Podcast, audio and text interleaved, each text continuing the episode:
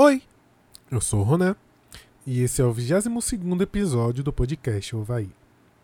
Bom, gente, esse episódio ficou muito legal. Gravei com meu amigo Ícaro Rodrigues e a gente falou sobre o negro nas HQs, né? Como isso surge, como se desenvolve até os dias atuais. Que apesar da gente perceber que tem uma evolução grande, ainda existe muita coisa a melhorar, beleza?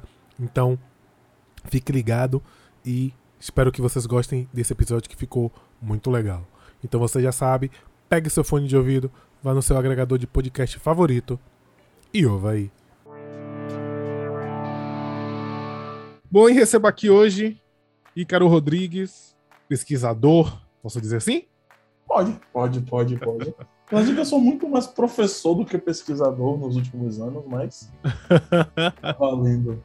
O que é um pesquisador sobre quadrinho, fez uma, uma tese de TCC sobre o nosso tema de hoje, que é o Nego no Quadrinho. E há muito tempo devia aí, Ícaro, um material sobre isso. Eu falei em vídeo, isso já tem vários tempos e acabou virando agora tema desse podcast. Mas antes disso, Ícaro, quem não te conhece, se apresente, por favor, diga quem é você. Bom, gente, é, meu nome é Ícaro Rodrigues, né? Eu sou formado em letras pela Universidade Católica Salvador, letras com inglês. Então, logicamente, eu sou professor de inglês, pesquiso essa área de quadrinhos, mas atualmente eu atuo no setor de STEAM Education da escola que eu trabalho. Então, eu trabalho com educação mais voltada para projetos, voltada para debates, né? Fazer dar uma outra movimentada na sala de aula. Estou um pouco afastado do tema do meu TCC enquanto pesquisador, mas não enquanto consumidor de quadrinhos, né? E de séries e de tudo, de tudo isso que a gente está inserido. E é isso. É, a gente, como consumidor, está sempre né, consumindo, tendo sempre absorvendo esse tipo de, de material, ainda mais a população preta, isso é de extrema importância. Mas vamos começar, né, pelo começo desse tema. Iniciar esse papo com a pergunta, acho que mais relevante e inicial, né? É, como o negro ele surge, ele é retratado inicialmente, né, nas HQs? É, velho, assim, as primeiras aparições de personagens negros nos quadrinhos, você tá falando de The Yellow Kid, peraí que eu peguei uma, uma, uma pesca aqui está falando de The Yellow Kid, lá em 1896, né, que são os primeiros personagens, que é a primeira história em quadrinhos, né, The Yellow Kid já tem essa essa questão, ela é a primeira história em quadrinhos da, da história, né, desculpa a redundância, e aí você tem personagens negros que eles são retratados com aquela estética menestrel, aquela estética de Crow, saca? Blackface com aquela boca vermelha, que supostamente é porque preto só come melancia e aí a boca ficava vermelha, com a palma da mão completamente branca e com muito pouco cuidado com retratar os traços, né?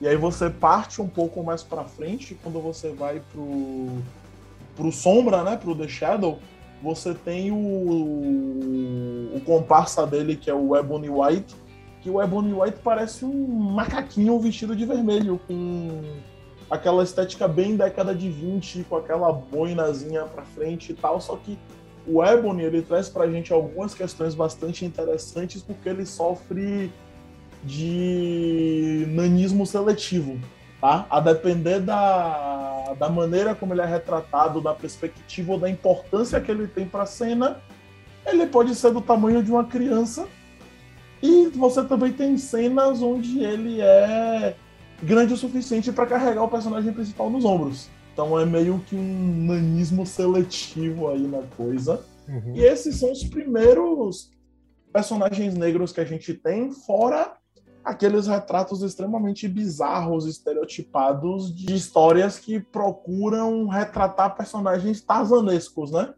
Aquele personagem que é quase a mesma coisa de Tarzan, mas você tira um negocinho aqui, tira um negocinho aqui para não ser acusado de plágio.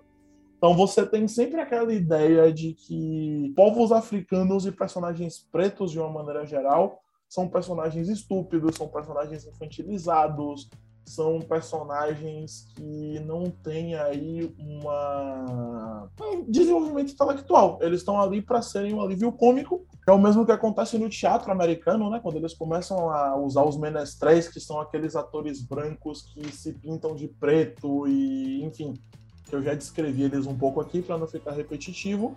Você pega essa mídia existente no no teatro e você transfere ela para o papel, né? Então são os mesmos estereótipos, é o mesmo arquétipo, né? Então daí é que você começa a ter essa presença de personagens pretos, mas ela não é de maneira alguma uma presença positiva. É, é, é, é muito. Eu li a, a, sua, a sua tese e é curioso ver como muito desse retrato é aquela coisa estereotipada e, e de sempre ser um personagem secundário com pouca importância, feita de uma forma super caricata, como você uhum. me falou, de uma forma cômica, para ser ridicularizado. Né? É o negro de, de blackface, com os lábios grossos, animalesco. E uma coisa que você falou do Spirit é, é, é, curioso ver também quando você vê a capa do quadrinho, e tem o Spirit e o, o Ebony, você vê claramente que o Spirit ele tem um traço refinado, né, limpo, bem bonito, sombreado, né, bem sombreado, mistério, né? perfeito. Né? O Spirit ele é um detetive, ele é um vigilante, né? Ele é aí o um dos ancestrais do Batman, então você tem aquela sombra para dar aquele ar de mistério, aquela imponência, a máscara uhum. na cara e tal, não. E o Ebony ele tá de cara limpa, e ele é, tem o tamanho de um pirralhinho de 5 anos ali do lado do Spirit. E sempre com uma que afeição... é um personagem adulto. E sempre com uma afeição de assustado, né? Porque ele não tem esse poder. É, ele é covarde. Ele é o covarde. Ele é o, ele é o é personagem parte, covarde. Inclusive, parte do charme dele, né? Se é que a gente pode chamar assim. Uhum. Parte do que faz ele ser o alívio cômico é essa covardia. É essa infantilidade Pois é. E, e, e ver isso, né? Ver esse, essa, esse retrato do que é a época, e daí você vai vendo o surgimento de outros de outros personagens brancos, né? O Capitão América, o próprio, o próprio Batman, o Super-Homem. Superman. Sabe? Você vê como são... tem uma imponência do homem branco e você vê um refino no traço, você vê um cuidado maior, um cuidado não só no, na estética, mas um cuidado também na origem e na história, né? Sim, são histórias muito bem elaboradas. No caso do do The Spirit, você não sabe nem de onde o Ebony veio, né? Ele simplesmente ele existe. Então não tem uma história, ele não tem um tipo de, de origem, você não tem um tipo uhum. tipo de, de background da história do personagem que você possa até se importar. Ele só é um negro que ele só tá... precisa estar tá ali, ele é um periférico. Exatamente, exatamente.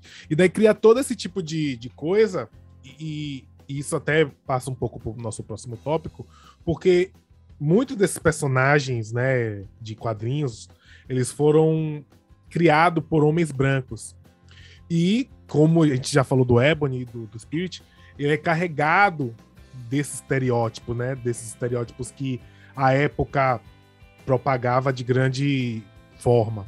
Uhum. E como isso é impacta isso. na, na percepção do, do negro a partir da mídia do quadrinho?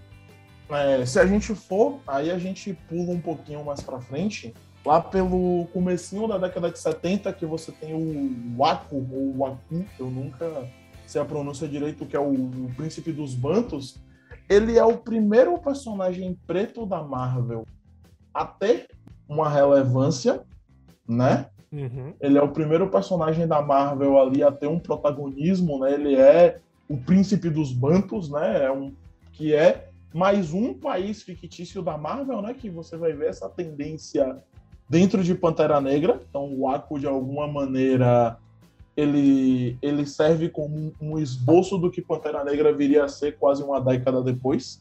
Uhum. Mas você ainda assim tem aquela ideia da África ainda tribalista. Sim.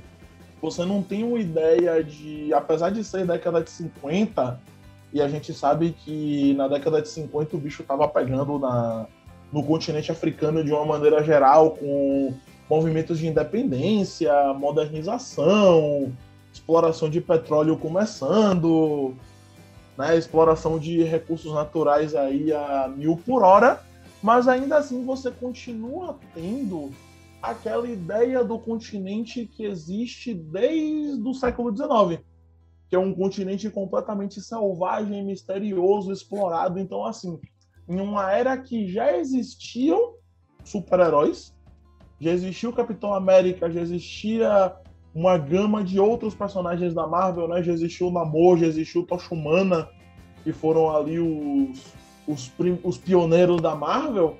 Você tem o Aquo como um personagem que é um passo para trás. O Aquo, mesmo você é, ele estando, inseri, ele estando inserido na, na era de ouro dos quadrinhos, o Aquo é um personagem pulp. Né? Na era de ouro dos super-heróis, desculpa, corrigindo. Ele é um personagem pulp. Ele é um personagem como The Spirit, como o Fantasma. Ele é um personagem que ele não tem poderes. Ele é. Ele é quem ele é. Uhum. E aí você tem uma visão extremamente limitada né, do continente africano, retratando essa África tribalista, essa África teoricamente ultrapassada, essa África que teoricamente parou no tempo. E você tem um personagem que foi muito pouco utilizado. Né? O... Se eu não estou muito enganado, eu dei uma olhadinha na, na, Marvel, na base de dados da Marvel alguns meses atrás, é um personagem que existe dentro do, dos quadrinhos da Marvel.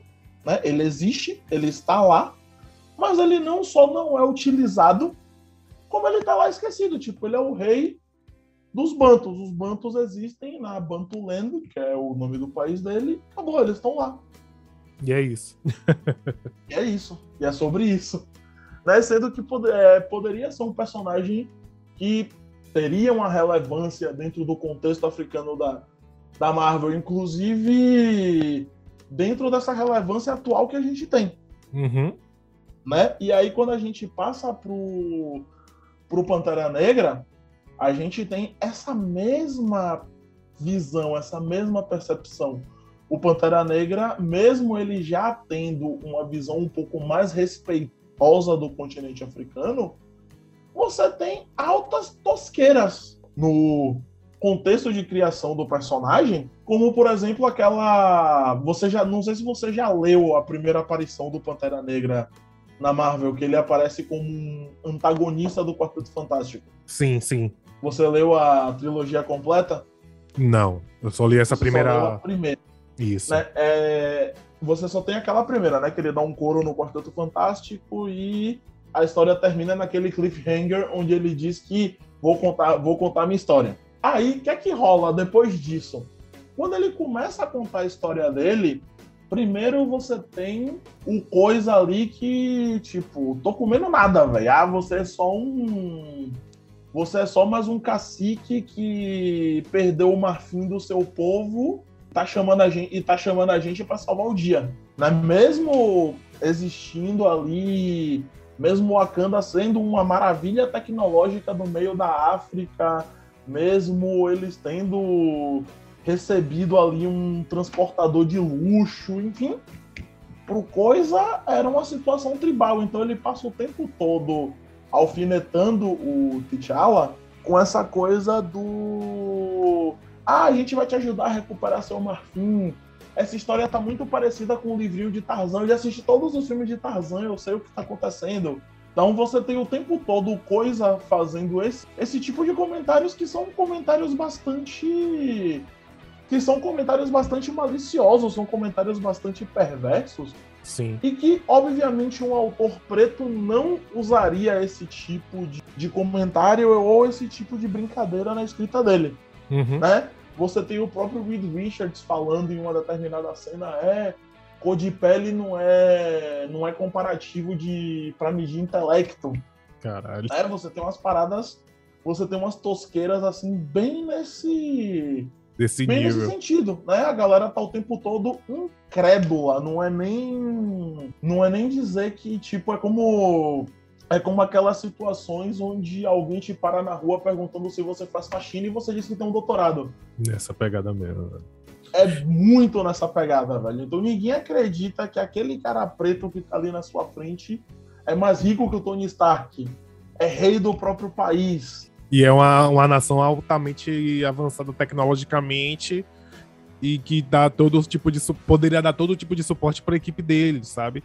E é curioso também ver isso na parte estética, que nas páginas do, do quadrinho do Pantera Negra você ainda tem uma questão de colorização muito uhum. ruim, né? Porque ainda se faz coisas muito cinzas e basicamente todos os personagens têm as mesmas feições. Você não tem uma diferenciação de feição, é. né? Exatamente. A impressão é cinza, né? E a desculpa da, da época era dizer que era para economizar tinta na gráfica, mas. Né? Vamos e convenhamos, é aquele. É, a, é o auge da psicodelia do Jack Kirby aqueles cenários multicoloridos, aqueles, aqueles, cenários multicoloridos maravilhosos que pareciam uma viagem de ácido. e você vai me dizer que você não consegue normalizar um tom de pele preta. Então você tem um sombreamento. Primeiro, não existiam ilustradores que soubessem sombrear uma pele preta. Então eles Sim. usam as mesmas técnicas de sombreamento de uma pele branca e os rostos dos personagens ficam completamente escurecidos. Uhum. Né? Você tem peles cinzas, você tem peles que são acinzentadas, você não tem o menor cuidado pela vestimenta. Então você tem umas coisas que é uma mistura de túnica grega com coca indígena e, e turbante árabe. E qualquer coisa africana que eles não tinham refino nenhum em fazer. Uhum, exatamente. Então você tem essa salada de, de elementos dentro da sua página e é isso mesmo porque a África é exótica, porque a África é diferente, porque é uma cultura que a gente não consegue entender e não consegue dialogar. Sim. Então, para que estudar, né? Para que estudar?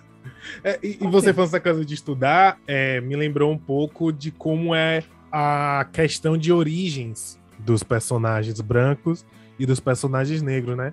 Você tem o Peter Parker que ele, quando ele é picado pela aranha radioativa, ele passa por um trauma, né? Ele perde o tio e daí vem a grande frase: grandes poderes trazem grandes responsabilidades e ele vira o super-herói. Uhum. Aí você tem o caso do Luke Cage, que ele é usado, primeiro é usado como experimento. Primeiro ele é preso por um crime que ele não cometeu. Pronto, já começa daí. Já, já começa então assim, o estereótipo negativo já começa daí. Uhum. É um cara da, tão, perif é, tão periférico quanto o Peter Parker. Né? Exato. Né? Um é do Harlem, o outro é do, do, do Queens. Queens. Um é do Harlem, o outro é do Queens. Então são tão periféricos quanto, tão pobres quanto, mas o Peter Parker, por ser um menino branco, né, não se engane, tá? ouvintes, não se enganem, eu sou tão fã de, de Homem-Aranha como todos vocês, mas. de fato, o, o, Peter Parker é branco, então ninguém tá o mentindo Peter aqui. Parker é branco e o modo tretas está ativado. Então você tem, você tem o Peter Parker branco, estuda, que trabalha, que ajuda a família, e do outro lado você tem o Luke que, que é malandrão, que briga na rua, que desde os 16 anos é membro de gangue. E aí você tem o quê? O Luke vai preso por um crime que ele não cometeu, uhum. né? E daí é que surge a história dele. E o Peter tá de boas na vida, velho. Ele recebeu ali a experiência traumática do tio Ben, nunca sofreu violência policial, nunca. Nunca levou um nunca baculejo. Nunca tomou um baculejo, nunca foi thug life. né? E tá ali herói. E aí vem, né? Você percebe a diferença onde Luke Cage você consegue abordar questões bioéticas. Né? Qual é o direito que o homem preto tem pelo seu próprio corpo? Nenhum. Onde você pode ser simplesmente jogado em uma em situações para testar a sua força e a sua resistência através da violência policial. E aí, em cima disso, bora, te taco aqui nesse banho radioativo pra ver no que dá. Eu sei que não é radioativo, mas para facilitar o entendimento, vamos dizer que é radioativo porque na Marvel radiação faz tudo. Né? Radiação da poder de aranha, radiação da habilidade de manipular fótons, radiação explode nave espacial, então tá tudo certo. E radiação te faz ficar verde. E radiação te faz ficar verde, exatamente. Então, quando você tem o Cage com essa com essa questão, né, do de ser colocado nesse banho para se acelerar a reação humana, então qual é o direito, né? Qual é o direito que esse homem que esse homem tem sobre o corpo dele? Seja ele branco, preto, amarelo.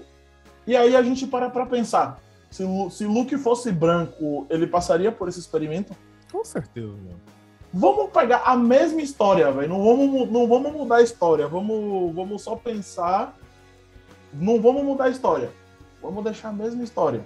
Só que o Luke é branco. Você acha que ele ia chegar na cadeia e virar cobaia? Primeiro, ele nem ia ser preso. Ele ia provar inocência. ele nem ia ser preso. Ele nem ia ser preso. Segundo, uhum. digamos por um acaso do destino ele fosse preso. Ele nunca ia ter ter usado como cobaia no experimento. Sim. Ele nunca perdeu o direito em cima do próprio corpo. próprio corpo. Ele não teria isso, cara. Ele não teria. E se você. E, e quando você. E aí vem até um, um, outro contexto que eu me, me liguei agora. E quando você pega a origem de outras pessoas no contexto de usabilidade, de experimento, é sempre uma visão de vilão, ou de maníaco, ou de problema psicológico. Que você tem o carnificina e, e tudo mais. Então você ainda tem esse recorte da parte psicológica, né? A e questão volta... vilanesca aí. E aí, o que, é que o Luke, e o que é que o Luke faz quando ele sai da cadeia? Primeiro ele vai roubar um banco. Depois que ele vê, depois que ele se arrepende e vê que aquilo não é para ele, herói de aluguel. De aluguel é pô. sempre aquela ideia do da vantagem, tirar vantagem de alguma my forma. Money and my money in my mind, né? Uhum. A mente na grana e a grana na mente. Exatamente. E é, é, é, é, curioso ver esse, esse tipo de recorte, ver esse tipo de, de diferenças de origens, né? E entender que muito disso é um recorte de, do tempo. O tempo ter esse recorte, né? A, a cultura americana, do Harley, e entender que o tipo de personagem faria isso. Uhum. Né? O, o próprio Falcão, que tem sido muito utilizado no, agora com a série dele, do Soldado Invernal. Teve uma, um grande recorte com, com o Capitão América. Ele teve basicamente a mesma origem do, do Luke Cage. Ele Sim. passa por um, por um tipo de. Ele né, consegue ter um treinamento que ele consegue comunicar com as, com as aves. Exato. Primeiro, primeiro ele é gangster. A diferença dele pro Cage é que o que o Cage se ferra na cadeia, ele se ferra no exército. Pois é. E daí ele que sai aí vem aquela coisa. De, de quem, é a, quem é a cobaia pro traje voador experimental? O negro. Ainda falando do Falcão e, e trazer isso mais uh, do que é a série, né, que tem um recorte muito interessante do Isaiah Bradley, né? Que tem. Eu ia dizer isso agora, velho. Assim, eu ainda não vou lhe ser bastante sincero. O ano letivo do ano passado, para mim, foi um ano letivo muito atípico, uhum. por vários motivos, então eu ainda tô um pouco atrasado com o Disney Plus. Eu comecei a assistir Falcão Soldado Invernal na semana passada. Mas eu já peguei aquele primeiro diálogo do Bucky e do Isaiah e eu consigo pegar três momentos ali que me marcaram muito, que inclusive eu tava discutindo eles com a, com a minha namorada ontem. Uhum. Né? O primeiro momento que me marca muito desse primeiro contato que o Sam e o Buck tem com a Isaiah é, como o próprio Falcão fala, você está me dizendo que existe um super soldado negro há quase 70 anos e ninguém sabe. Exatamente. Esse é o primeiro problema. O segundo problema, o cara foi um herói de guerra na Guerra da Coreia, né? Tão foda como o próprio Capitão América. Qual é a recompensa que ele tem? Vai preso. E aí a terceira coisa que é o mesmo problema do Luke. Ele não tem direito ao próprio corpo, né? E ele passa 30 anos preso, tendo mostras do sangue dele tiradas o tempo todo para se tentar replicar o soro do super soldado. Porque é lógico que o soro do super soldado dele não é o mesmo do Steve Rogers, porque ele envelheceu. Exato. Mas aparentemente é o mais próximo do Capitão América que se existe. Uhum. Então esse cara, ao invés de ser condecorado como herói de guerra, ter bonequinhos feitos à imagem e semelhança dele, ele, Ele- é relegado àquela situação de gueto. E cai no Uma esquecimento, coisa. né? Um apagamento da história, como ao a gente apagamento da vê. história, né? Ele é uma queima, ele é uma queima de arquivo ambulante. Sim. A verdade é essa, ele é uma queima de arquivo ambulante. E é, e é, e é legal ver isso de, de- do- desse recorte da, da série, porque faz um, um paralelo com, com a história americana e com a história atual que a gente passa com a pandemia, né? Para quem não sabe, muitos artistas negros têm comentado e falado sobre a questão das vacinas. Antes de tudo, eu quero deixar bem claro aqui que eu sou totalmente a favor das vacinas. E quem estiver ouvindo não se vacinou, se vacine. Quem está com segunda dose pendente, se vacine. Quem está com terceira dose pendente, se vacine também. Por favor, gente. Por favor. Mas Por o que eu quero reforce. falar é essa questão de como a história americana ela é tratada na série, falando sobre o uso da população negra como cobaia na vacinação de, se eu não estou enganado, sífilis. Teve um surto de sífilis. E utilizaram um grupo, uma, uma comunidade negra, como cobaia de vacinação. E daí você vê artistas como Letícia Wright, que é a, a, a Shuri, A Shuri, do, do Pantera Negra. vacina, uma das Dora Milaje. É, eu eu não esqueci o nome da atriz agora, mas uma das Dora Milaje também fez alguns comentários nos últimos dias. Isso, o Não Ice foi a Dana Cube Igúria. também. O Ice Cube, ele foi, ele veio a público falar disso, sabe? Então, de, de novo, não estou defendendo que eles sejam antivacina, não estou defendendo eles. O que eu digo é que tem uma história por trás disso, e claro que isso cria um tipo de, de discurso muito perigoso, mas é um- uma questão do discurso muito voltado para o que veio a história americana, sabe? E, e voltando para o tema, tem esse recorte, esse recorte da, do negro, do, do Azaia, ser utilizado como essa cobaia, e do apagamento da história dele, sabe? E todo esse movimento e como isso é feito pelo governo americano. E daí faz pensar quantas histórias negras foram apagadas no livro de história. Quantos Aizeias existem? Exatamente. E não só do mundo, né? Mas principalmente aqui do Brasil, quando você tem uma- um governo eugenista e que você tenta apagar a negritude de Rui Barbosa, Machado de Assis, sabe? De Castro Alves. Castro Alves e tantos outros, né? Tem uma música do, do Baco, né? Chamada Bluesman, que ele fala tudo que foi branco, que foi preto e depois se transformou em branco foi aceito, eu vou chamar de blues. Aí ele termina, Jesus é blues. Como é que não não, não, não, não pega esse recorte, sabe? Uhum. Como é que você não enxerga isso? E aí tem uma outra cena, assim, dois minutos depois dessa treta com a Isaiah.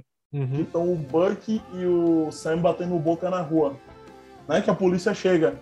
Então, assim, até o Sam ser reconhecido como um falcão, ele é um cara preto que tá brigando e importunando um homem branco no meio da rua. Pois é. O homem branco não pode ser importunado. Imagina, velho.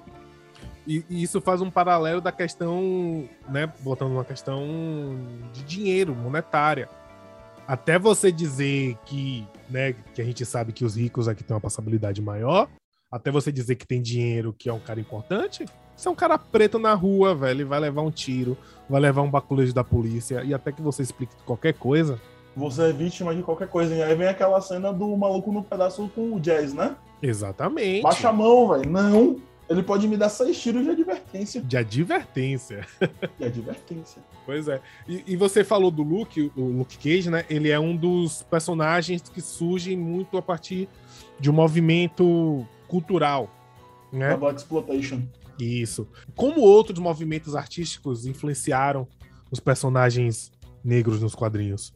Cara, o próprio Luke, né? Como o personagem de quadrinho não morre nem envelhece, o próprio Cage, ele é um quadro em branco pra Marvel trazer pra ele as tendências. Então, assim, ele foi Black Exploitation na década de 70, que é quando ele surge.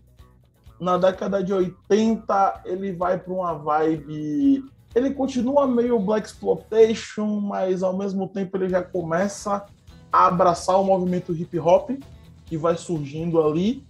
E aí na década de 90 ele é completamente gangsta, né?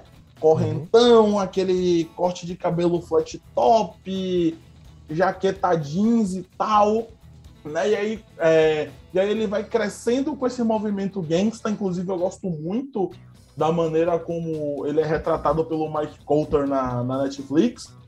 Porque, assim, apesar de a gente saber que o rap da década de 2010 e dos 2020 é mais puxado pro trap, é mais puxado pro boom bap, uhum. o Luke, ele, como, como um cara trintão, ele continua gangsta. Então você tem até aquela. Eu gosto muito daquela cena dele com o Method Man. Sim. Né, que ele troca o, a jaqueta dele furada de bala pela jaqueta do cara, e aí o Method Man se inspira para fazer uma música para ele. Então, assim, é um momento para mim que é muito foda, porque assim, não a Marvel não só abraça o hip hop como uma forma de expressão, que até então a Marvel só meio que flertava com isso, mas não ela traz isso para dentro de, de Luke de uma forma muito forte. Uhum. Né? Você tem ali no, no escritório do, do Cottonmouth, você tem um pôster de B.I.G., velho. Você tem um pôster de B.I.G., quando é a irmã dele que assume a parada, ela troca por um Basquiat. Então, assim, você tem esse... A Marvel abraça dentro da construção de Luke completamente essa questão da cultura preta urbana dos, dos anos 80, dos anos 90, dos anos 2000, e ela consegue fazer uma parada fantástica, ela consegue fazer uma parada que apela para quem leu o Luke Cage lá atrás, para quem está conhecendo o personagem agora e para quem cresceu com essas referências. Uhum. Né? Nós que fomos geração MTV, que a gente ouviu Tupac, que a gente ouviu Notorious na, na MTV quando a gente era moleque, você pega e você vê uma parada dessas em uma série da Netflix, você vê um super-herói que consome aquilo, que escuta aquilo que você escuta, você fica, caralho, velho. É uma representatividade muito forte. Então, assim, o Cage, ele sempre foi esse quadro em branco, principalmente quando ele passa para a mão de roteiristas negros, ele sempre foi aquele quadro em branco por ele ter esse perfil do preto malandrão, do preto de rua, do cara safo, do vida louca, do cero. Uhum. Né? Aqui na Bahia, o Luke seria um cero, velho. Total. Seria mesmo. É, e é... seria um... Seria super. Ele seria, tipo, provavelmente ele seria ali da Cidade Baixa, provavelmente. Exato, ele seria, ele seria aquele cero ali, Cidade Baixa, subúrbio, Cajacite. Cara, ia pensar muito nessa questão do, da influência dos movimentos, né? Que você também tem um surgimento de outras personagens, né? Além do Luke Cage, como a Misty Knight, que ela basicamente é o retrato do Black Exploitation, cara. Sim. É uma mina cabelo black, preta, cabelo preta, black. Aquela preta escultural, cabelo black, mas que ao mesmo tempo ela também é gangsta. Ela joga basquete, ela é aquela policial que consegue trabalhar disfarçado e você não sabe que ela é policial. Né? Infelizmente, com o cancelamento da série deles, a gente não vai poder nunca explorar o potencial que aquele braço tem. Uhum. Aquele braço dela consegue consegue dissolver adamantium a nível molecular, velho. é verdade. Isso é bem verdade, cara. E, e ao mesmo tempo, assim, é uma parada mega gangsta, tá ligado? É, assim, o que, o que é, é como você falou, tem essa, essa, esse, esse abraço da, da Marvel, do movimento, né? Que entender que o personagem pede isso, mas ao mesmo tempo caem alguns clichês, né? Querendo não ou não. Deixa, né? não, não eles não deixam disso totalmente, mas é, é um tipo de, de retrato, de, de narrativa que vai mudando e vai evoluindo hoje em dia, né? Quando a gente tem a introdução, principalmente do Super Choque. Sim. O Super Choque. Super Choque traz. Super Choque ele traz uma coisa muito forte. Você tá falando de 20 anos atrás, velho. Pois é. Eu Super Choque já Super falava de porte de armas. Sim, verdade, verdade. Esse episódio. Super Choque já falava de porte de armas. Super Choque já falava de amizades interraciais, né? Toda aquela situação onde o o Virgil vai para casa do amigo dele e o pai não aceita ele porque acha que ele é um criminoso. Pois é. Né? Quando ele vai pra África, que tipo, ele vai na África, eu sou, eu sou o garoto. Tipo, eu não sou o garoto negro, eu sou só um garoto. E, é, e essa sou um vivência garoto, de, Eu tô andando de, na rua de boa. de você olhar isso, tipo, dentro de um contexto em que o Super Choque passava meio-dia no CBT. Então você tinha um alcance maior de, da população preta em isso na TV aberta, meio-dia, que todo mundo pode assistir e falar, não, velho, quero ser no Super Choque. Eu quero ser um super choque. E fora disso, eu você estudava, colocar. Eu estudava longe de casa. Então eu só assistia Super Choque nas férias ou no feriado. Porque quando eu chegava em casa, assim, Já eu acabou. não só estudava longe de casa, como eu ficava esperando minha irmã que saía da escola mais tarde que eu. Então, assim, eu já vim assistir Super Choque, eu ainda não assisti todo, mas eu já vim assistir Super Choque depois de velho. É, mas ainda tá valendo. Mas assim, eu pego essas cenas, eu pego esses trechos, né? Até porque foi parte da minha pesquisa. Uhum. Né? Você tem meu TCC, você sabe, eu trabalhei com três personagens só e me afunilei na Marvel por ser o, a editora com quem eu tenho mais afinidade. Mas para eu chegar nesses três personagens, eu logicamente li, pesquisei, estudei vários outros. Então, Super Choque, claro que entrou na minha no meu radar na época, só que como eu tinha muito pouco conhecimento da DC, porque eu cresci Uhum. Lendo Marvel, né? Meu pai era fã da Marvel, eu tinha um irmão de santo que era fã da Marvel e ele literalmente fazia meu quarto de sebo. É sério, toda vez que ele comprava revista nova, como ele tinha uma coleção muito grande, quando ele comprava revista nova e que ele não tinha, e ele Não tinha espaço. pra- não tinha espaço, ele me dava, velho. Ou então, quando ele comprava repetida que ele não percebia, eu acho que desde os 4, 5 anos de idade, meu quarto sempre tinha uma revistinha da Marvel nova pra ler. E, e- e- e trazendo de novo um pouco o Super Choque, a gente vê que nesse tempo. Você falou né, que o Super, o Super Choque é de 20 anos, e nos tempos atuais a gente vê uma representatividade gigante crescendo nas páginas e de quem escreve. De fato, é o melhor momento da, dos negros nas HQs. Véi, há controvérsias. Por um lado, eu digo que sim, porque a gente tem muita mídia com a nossa cara para consumir. Por outro lado, a gente sabe que tudo isso é uma jogada para que a gente consuma. Porque essa grana não tá vindo pro nosso bolso. Uhum. Tudo bem, o Anthony Mack tá ganhando a grana dele, não acho errado. O Chris Williams, que é o cara que faz Raio Negro, que é outra série fantástica e que traz problemáticas, abordagens fantásticas, inclusive com o fato de ele ser um professor. Tipo, Raio Negro pra mim, velho. O cara é professor, porra. É você? Sou eu, velho. Sou eu, velho. O cara é professor. Então, é, são caras. Eles estão ganhando a grana dele e estão ganhando a visibilidade, visibilidade deles, massa. Mas, assim, qual é o retorno que a nossa comunidade consumidora tem de fato disso? Além do consumo. Nada. Então, é muito delicado. Por um lado, eu acho fantástico. Eu gosto Uhum. muito desse momento que a gente está vivendo. Uhum. É o melhor momento, vou citar o Homer Simpson aqui, é o melhor momento que a gente teve até agora. né? A gente tem caras como o Tennessee Colts, a gente tem o Brian Steel Freeze como ilustrador, que são caras fantásticos. Né? A gente, com o acesso, com a internet facilitando as coisas, a gente tem estúdios como a Brown Root Studios, né, que é uma galera que está fazendo os quadrinhos com imagética de orixá, né, e são caras de África, então assim, você tem a galera da Black Sands Studios, que eu já acompanho eles há algum tempo, que eles ganharam um pitch de 500 mil dólares no Shark Tank americano há pouco tempo atrás, né, Uhum. o Kevin Hart era um dos caras que tava que comprou o pitch deles, né, Sim. então assim, é um bom momento, é, mas eu acho que ainda pode melhorar. sim. Eu acho que a gente não só precisa ter a nossa cara, ter a nossa identidade colocada nessas grandes editoras, né? Marvel, DC, Image, Dark Horse. É claro que a gente precisa. Mas eu acho que as nossas editoras também precisam sair desse momento embrionário, sair desse underground e bater de frente. Bater de frente, porque tem muita história boa que assim A gente não tem acesso porque a gente não mora nos Estados Unidos e o frete é uma fortuna. A gente não tem acesso porque quando você vai procurar quadrinhos na Kindle, na Amazon, você vai se encher de Marvel primeiro para depois você receber esses quadrinhos. E o dólar tá caro pra caramba. É, é um momento bom, mas é um momento delicado, né? Sim. E aí vem aquela coisa, vem uma das grandes problemáticas que eu tenho.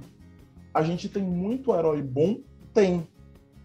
Mas a gente tem muito herói estereotipado, velho. A gente continua tendo heróis que perpassam os mesmos estereótipos. Então a gente precisa que outros ilustradores, que outros roteiristas pretos tomem esse protagonismo, escrevam essa história, né? Mostrem que a gente tem que a gente tem heróis pretos que tiveram uma vida Peter Parker, velho.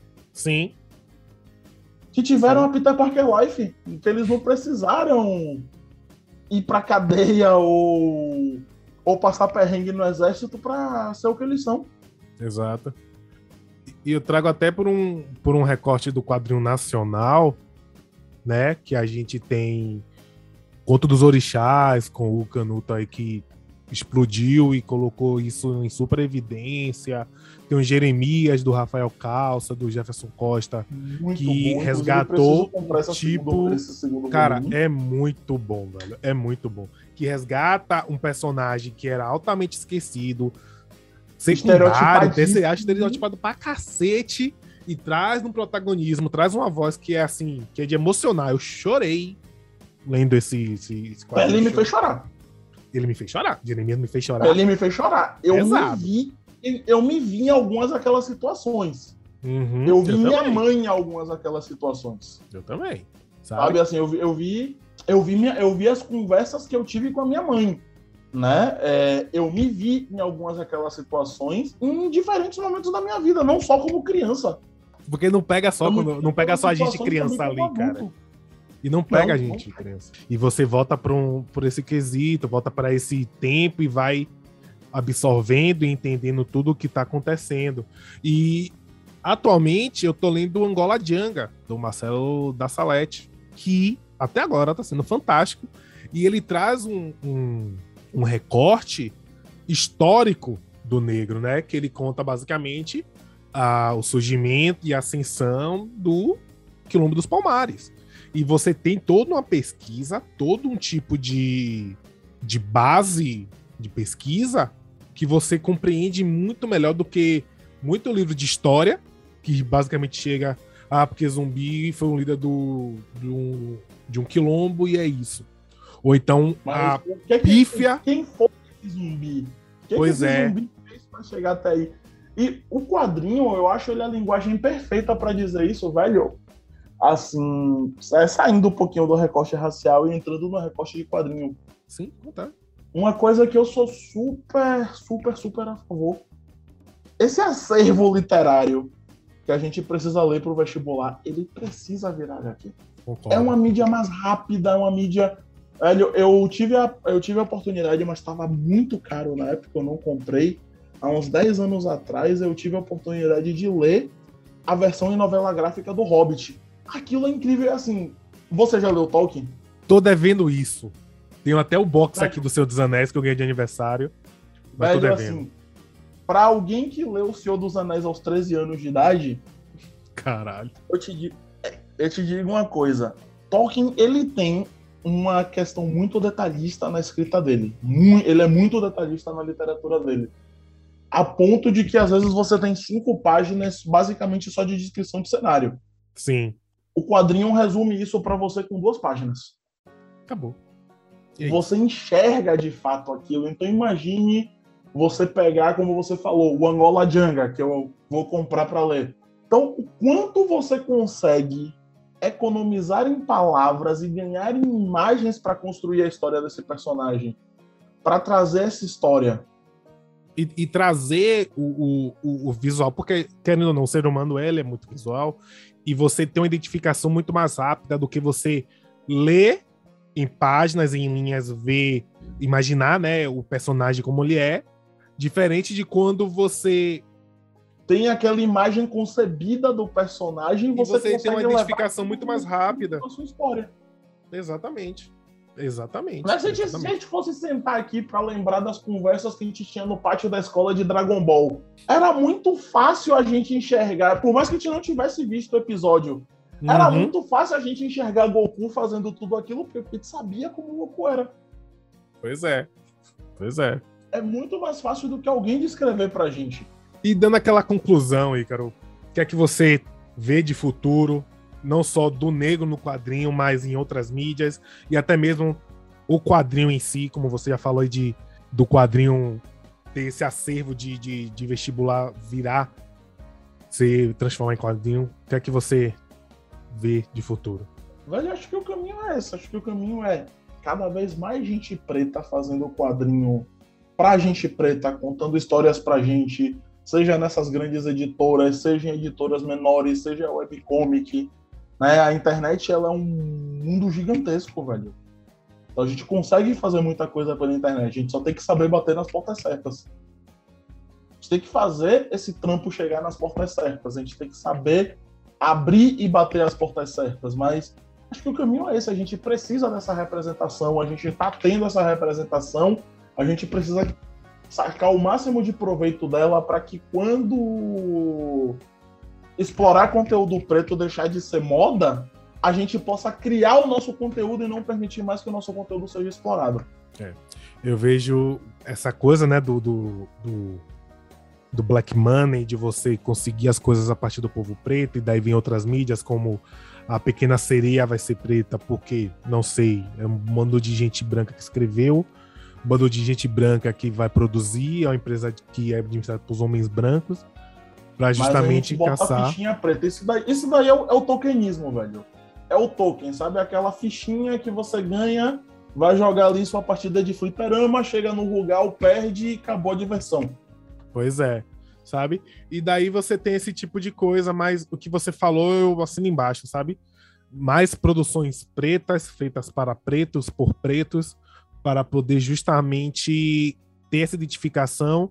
E, de fato, quando isso não for mais moda, isso não for mais uma visão unicamente de lucrar, a gente possa olhar para isso, olhar para esse tipo de produção, se identificar e sentir orgulho, se identificar e entender que isso faz parte de um sistema muito maior do que, do que qualquer questão monetária, que é uma questão de representatividade que é real, e isso é altamente importante e necessário para uma população que cresceu se vendo marginalizada em diversas mídias, não só em quadrinho, como televisão, filme, série, sabe? Com tudo, né? Em tudo, A gente basicamente. tá começando a rasurar esse estereótipo agora. Sim, Sabe esse estereótipo de que a gente sempre tem que ser malandro, que a gente sempre tem que ser criminosão, que a gente tem, sempre tem que ser gangsta? Esse estereótipo tá se. Ele tá se perdendo agora. sim. E espero que E não só no e não só dentro do mundo nerd, em todos os gêneros. Uhum. Né? Ele tá começando a se perder agora. E isso a gente tá falando o quê? Uma coisa de 10 anos pra cá? Tipo isso. Acho que é tipo isso aí mesmo, velho. Tipo isso 10 mesmo. anos pra cá? É. que a gente está começando a ver essa, essa representatividade, esse protagonismo de forma positiva, que esse protagonismo sempre existiu. Mas quantos filmes com personagens pretos o cara não era o gangsta? Por exemplo, um filme que eu acho fantástico, Gangster Americano com Denzel, né? A história do Frank Lucas. Mas o cara É, é, protagonismo bandido. preto? É.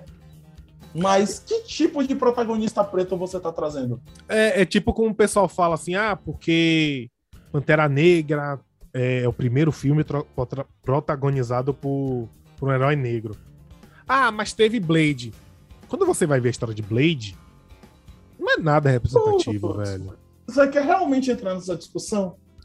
Tipo, Tem quem treta queira, tem quem Mega queira, treta. velho. amigo meu mexe. Não, eu tô dizendo assim. Pergunta, pergunta Retórica. retórica. Foi uma pergunta retórica, mas assim, eu tive uma treta hercúlea com um amigo meu do México por conta disso, porque ele botou justamente aquele meme tipo, ai, é que finalmente os pretos vão se sentir representados por Pantera Negra. E aí ele traz aquele meme do Will Smith a- a- com os braços abertaços E aí aparece o, o filme do Steel com Shaquille O'Neal, aparece o Hancock, aparece o Blade. É. Hancock, sério eu... que ele, ele citou Hancock, velho. Ele citou Hancock, sabe? E assim, e eu tipo, velho, é sério que você quer ter essa conversa? E foi tipo, Hancock, ele representa o quê? Ele representa aquele cara bêbado. Vadio. Vadio, criminoso. Né? Você não pode dizer que Hancock não é um criminoso porque ele é. Que, que não tem respeito nenhum ele... Pela, pela população, por, por pessoa nenhuma. Né? Ele se coloca nesse lugar de eu sou poderoso, eu sou superior, então eu posso fazer com vocês o que eu bem entender. Uhum. Né? Tipo aquela, aquela cena do a sua cabeça vai pra bunda do cara. Isso. E aí você tem o quê? De repente um branco salvador decide enxergar um, uma faísca de potencial naquele cara e, e tá tudo bem? O estilo do Shaquille O'Neal nunca nem sequer me deu o trabalho de assistir, porque aquela parada é muito tosca. A história de Blade, eles deram uma maquiada, eles deram uma maquiada muito bonitinha nos filmes, né, do final dos 90, começo dos 2000, mas como você falou, quando você pega a história de Blade para ler numa revista em quadrinhos, Mano, tem nada de é representativo, velho. Não tem nada de representativo, sabe? E daí a gente cria essa esperança de que se crie, se traga novos personagens, que se tragam novas histórias, e a partir disso a gente possa ter essa representatividade mais plausível e positiva possível, sabe? E quero, quero te agradecer demais, velho. O papo assim, sem precedentes de de rico. Demorou pra caralho esse papo, mas saiu. Mas saiu finalmente e foi assim de extremo prazer para mim ter esse papo contigo, cara. É, quer deixar junto, velho, é só chamar. Oxe, sempre, velho, sempre, sempre, sempre. É, quer deixar suas redes para quem ouvir te seguir? Velho, eu não sou muito ativo nas redes, não, mas tô é, arroba Ica SSA, é o meu Instagram. Facebook eu já quase não uso e Twitter é uma coisa que eu ainda estou engatinhando. As é, minhas redes, assim, eu, eu, comecei a usar muito as minhas redes na pandemia como uma forma de interagir com meus alunos e eu quero aprofundar isso esse ano, mas a minha rede particularmente não tem nada que não tem, não tem nada desse, desse conteúdo que eu pesquiso, eu não divulgo muito, até porque eu sou meio que tímido na internet. Mas tá aí, tá posto. Mas a gente tá. tô pensando em expandir. Pronto. Então é isso, cara. Muitíssimo obrigado, de verdade, por esse papo. E próxima vez vamos gravar mais cedo e que não demore tanto. Com certeza, tamo junto, velho. É só chamar que a gente cola aqui. Valeu, tchau, tchau. Falou, tchau, velho. Esse foi mais um episódio do Ovaí. Para sugestões e críticas, me sigam nas redes sociais RonanCS ou o e-mail ovaipodcast.gmail.com. Tchau!